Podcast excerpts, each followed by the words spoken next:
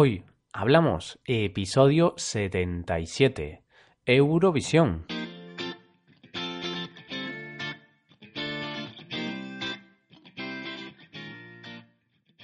Bienvenidos a Hoy Hablamos, el podcast para aprender español cada día. Ya lo sabéis, publicamos nuestro podcast de lunes a viernes. Podéis escucharlo en iTunes, Stitcher o en nuestra página web hoyhablamos.com. Recordad que en nuestra web tenéis disponible la transcripción completa del audio que estáis escuchando. Ya hemos llegado al final de esta semana. Estamos a viernes 19 eh, de mayo. Seguro que muchos de vosotros sabréis que recientemente ha tenido lugar el Festival Musical de Eurovisión. En el programa de hoy vamos a explicar en qué consiste el festival y también vamos a hablar sobre los resultados de esta última edición. Hoy hablamos de Eurovisión.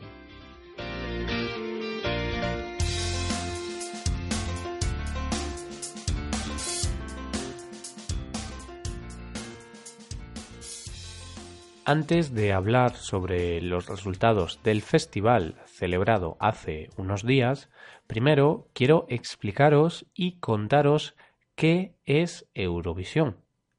Sé que la mayoría de los oyentes que nos escucháis desde países como Francia, Italia o Alemania sabréis en qué consiste Eurovisión pero los oyentes de otros países como Brasil o Estados Unidos quizá no conocéis este festival, porque en Eurovisión participan principalmente países de Europa. Así pues, Eurovisión es un festival europeo de música en el que compiten la mayoría de los países de Europa. En realidad, los países que participan en el concurso son miembros de la Unión Europea de Radiodifusión, una organización europea que se encarga de la gestión de la radio y de la televisión en Europa. Por tanto, los países que pueden participar no tienen que ser necesariamente de Europa, sino que con ser miembros de la Unión Europea de Radiodifusión es suficiente. De hecho, en Eurovisión han participado países como Marruecos, Israel o Australia. Es un concurso que se celebra anualmente. Se celebra cada año. En este festival, cada país participa con un cantante o con un grupo de música que representa al país con una canción concreta. Por tanto, cada país tiene una canción con la que participa en el festival. Esa canción representará al país. Para elegir al ganador, todos los países representan su canción en la gala final y después cada uno de los países vota el participante que más les gustó. Evidentemente, los países no pueden votarse a sí mismos, porque si fuera así, no tendríamos concurso. Una vez contados y recopilados todos los votos, se anuncia el ganador, que será el país que más votos haya conseguido. Ahora hablemos de la gala celebrada hace unos días, de la gala de Eurovisión 2017. Este año Eurovisión ha sido celebrado en la capital de Ucrania, en Kiev, porque los ucranianos fueron los ganadores en la edición del año 2016. También es interesante comentar que la celebración de Eurovisión en Ucrania provocó la retirada de Rusia de la competición, por culpa del conflicto que existe entre Ucrania y Rusia. Excepto por este tema, la gala se desarrolló con total normalidad. Este año el representante de España ha sido Manel Navarro, con la canción Do It for Your Lover. La letra de esta canción está escrita una parte en español y otra parte en inglés. es bastante común que los países canten en inglés para usar un lenguaje más internacional. Por mi parte, mm, yo soy contrario a esto y creo que cada país debería emplear su propia lengua, porque no veo normal que representen la música de su país cantando en un idioma que no es el de su país. Algunas personas creen que cantar en inglés es mejor porque toda Europa puede entender la letra de la canción y, por tanto, es más probable que esa canción gane. Pero esto no es cierto. Lo importante es la calidad de la canción y no el idioma en el que está escrita.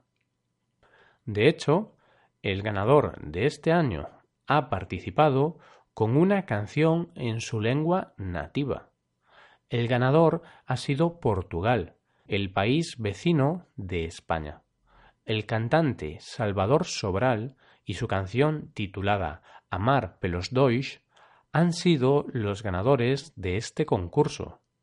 La canción Amar pelos dois es una balada de amor, una canción romántica escrita completamente en portugués. Es una canción muy íntima y lenta, una canción de amor. Por su parte, el representante español Manel Navarro ha quedado último en el concurso.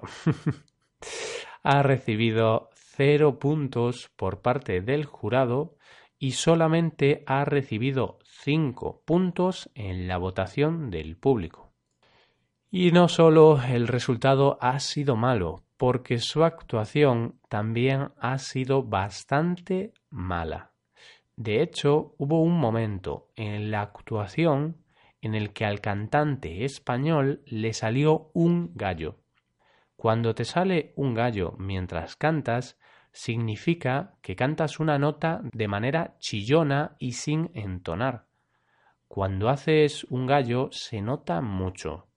Significa que desentonas una nota y suena muy aguda.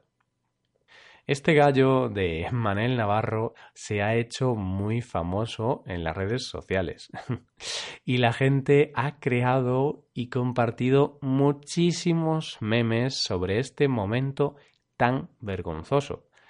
Pero bueno, incluso el propio Manel Navarro ha bromeado sobre este gallo, quitándole hierro al asunto. Cuando digo quitar hierro al asunto, significa que no se le da importancia a algo. También debemos tener en cuenta que este cantante tiene tan solo 21 años, por lo que es muy joven y le queda mucha carrera por delante. Posiblemente su falta de experiencia fue el motivo por el cual estuvo tan nervioso durante la actuación, y debido a estos nervios no realizó una buena actuación. En las notas del programa os voy a dejar el vídeo de la actuación de Manel Navarro, para que podáis ver cómo actuó y también para que podáis ver el momento del gallo. Y hasta aquí el episodio de hoy. ¿Qué os parece Eurovisión? ¿Conocíais este festival? Nos encantaría escuchar vuestra opinión. Podéis dejar un comentario en nuestra web hoyhablamos.com Espero que hayáis disfrutado de este podcast y que os haya sido de utilidad para aprender español. Si queréis ayudar a la creación de este podcast, sería magnífico que dejarais una valoración de 5 estrellas en iTunes. Recordad que podéis consultar la transcripción completa de este podcast en nuestra página web.